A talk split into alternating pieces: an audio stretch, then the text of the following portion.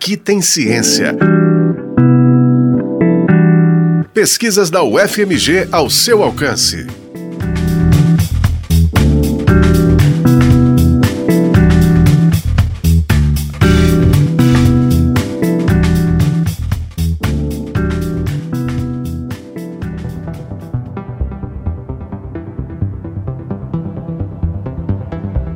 A hemofilia A é uma doença hereditária caracterizada por problemas de coagulação do sangue, como sangramentos espontâneos. Segundo estimativas da Federação Mundial de Hemofilia, existiam 185 mil pessoas com hemofilia A em 2021. O Brasil tem a quarta maior população da doença, são cerca de 11 mil pessoas, segundo o último relatório do Ministério da Saúde, também de 2021.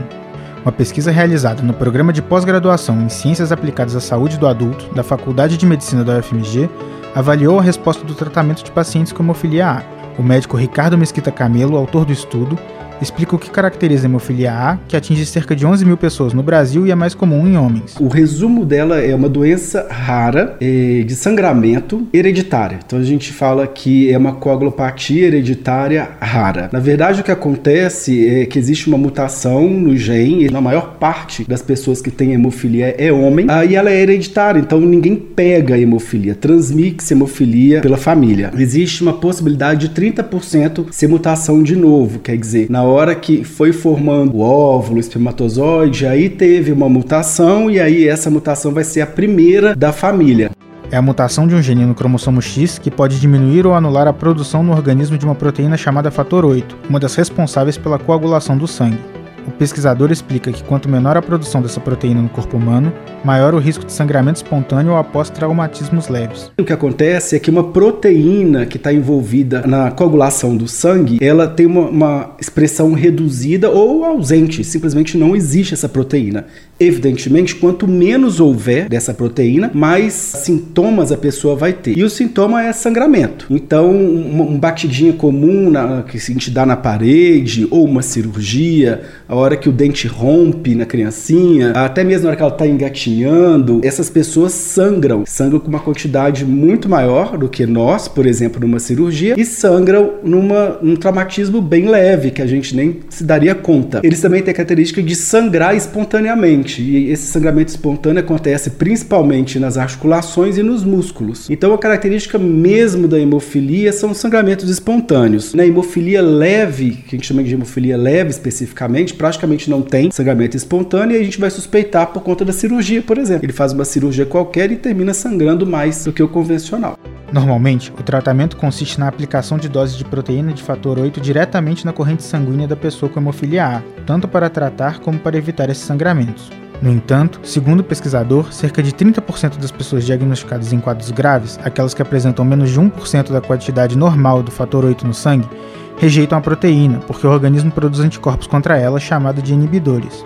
O médico explica que a pesquisa buscou avaliar o tratamento conhecido como indução de imunotolerância, que busca acabar com a produção de anticorpos contra o fator 8. E aí a minha pesquisa é um tratamento que existe no mundo inteiro e o Brasil tem um protocolo específico para isso. Sempre que aparece alguma coisa diferente, esse protocolo é atualizado. Então é um protocolo que tem sido estimulado, enfim, que, que foi feito pelo Ministério da Saúde e os pacientes são tratados nos hemocentros. É o chamado de indução de imunotolerância, quer dizer, a pessoa voltar a tolerar o fator fator 8, deixar de ter aquela resposta imunológica contra o fator 8, deixar de fazer o anticorpo contra o fator 8. Então o nome do tratamento é indução de imunotolerância ou IT, imunotolerância, IT. Então o que eu avaliei foi a efetividade dessa IT no Brasil, com todos os pacientes, deveria ser com todos, a gente não conseguiu todos, mas conseguiu uma boa parcela deles que foram tratados com imunotolerância no Brasil. Então a gente pegou pessoas com hemofilia A que tinham anticorpo contra o fator 8 e fez essa imunotolerância.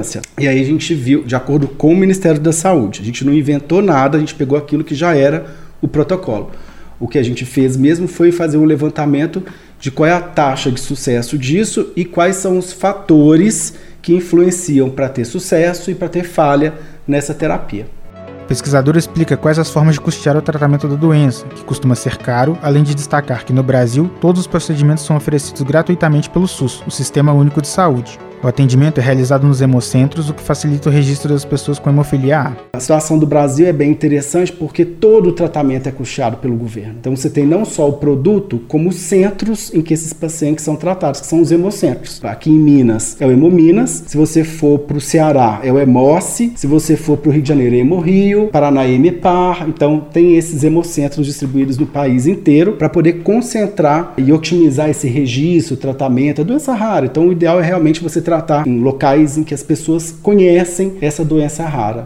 O médico destaca que, de acordo com o resultado da pesquisa, o tratamento oferecido no Brasil tem efetividade semelhante ao realizado no restante do mundo, quando comparado a outros países que adotam protocolos de tratamento geralmente mais intensivos. Os protocolos eles diferenciam muito em relação à forma como o paciente vai ser tratado com o fator 8. No brasileiro, foi optado por fazer um protocolo que a gente começava com o que a gente chama de baixas doses, e se o paciente ao longo de algum período não respondesse a essas baixas doses, a gente aumentava a dose. Então é assim que é feito no Brasil desde 2010, e a taxa de sucesso é que é muito semelhante à taxa dos países que fazem altíssimas doses, doses diárias, às vezes duas vezes por dia. Enfim, a nossa é bem semelhante à taxa de sucesso de tratamentos que ocorrem em países que utilizam um fator em uma quantidade muito maior. Então, o que a gente mostra é que talvez, essa é uma publicação que está saindo mais recente, talvez a gente consiga a mesma efetividade com um custo bem menor do que o que acontece em alguns países do mundo.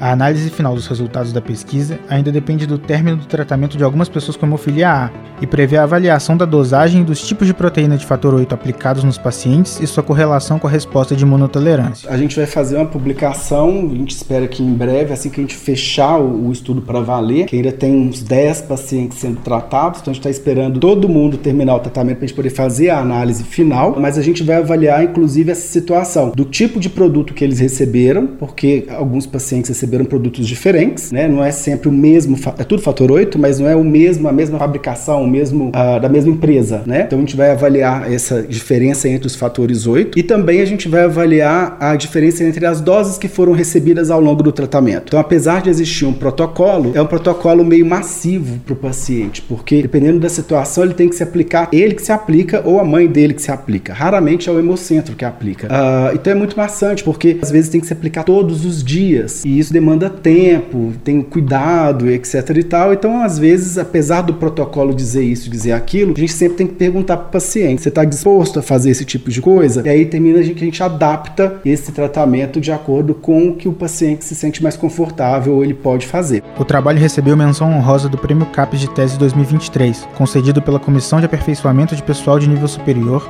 que reconhece os melhores trabalhos de conclusão de doutorado defendidos em programas de pós-graduação brasileiros. O autor atribui o reconhecimento à importância da pesquisa para o Brasil. Eu acho que são duas coisas. Tem a situação interna desse reconhecimento daquilo que foi feito pelo Brasil para o Brasil e as perspectivas futuras de poder otimizar esse tratamento, e o reconhecimento externo por ser uma coisa de realmente importância. A gente tem a maior população de imunotolerância do mundo. Então, a, a gente tem a maior população e apesar de eu não ter pegado toda a população no meu trabalho, ainda assim ficou sendo a maior população. O trabalho foi realizado sob orientação da professora Sueli Meirelles Rezende, da Faculdade de Medicina do FMG, e teve financiamento do Fundo Nacional de Saúde e do CNPq, Conselho Nacional de Desenvolvimento Científico e Tecnológico. Este foi o Aqui Tem Ciência, programa semanal sobre pesquisas realizadas na Universidade Federal de Minas Gerais, exemplos de como a ciência é importante para a nossa vida.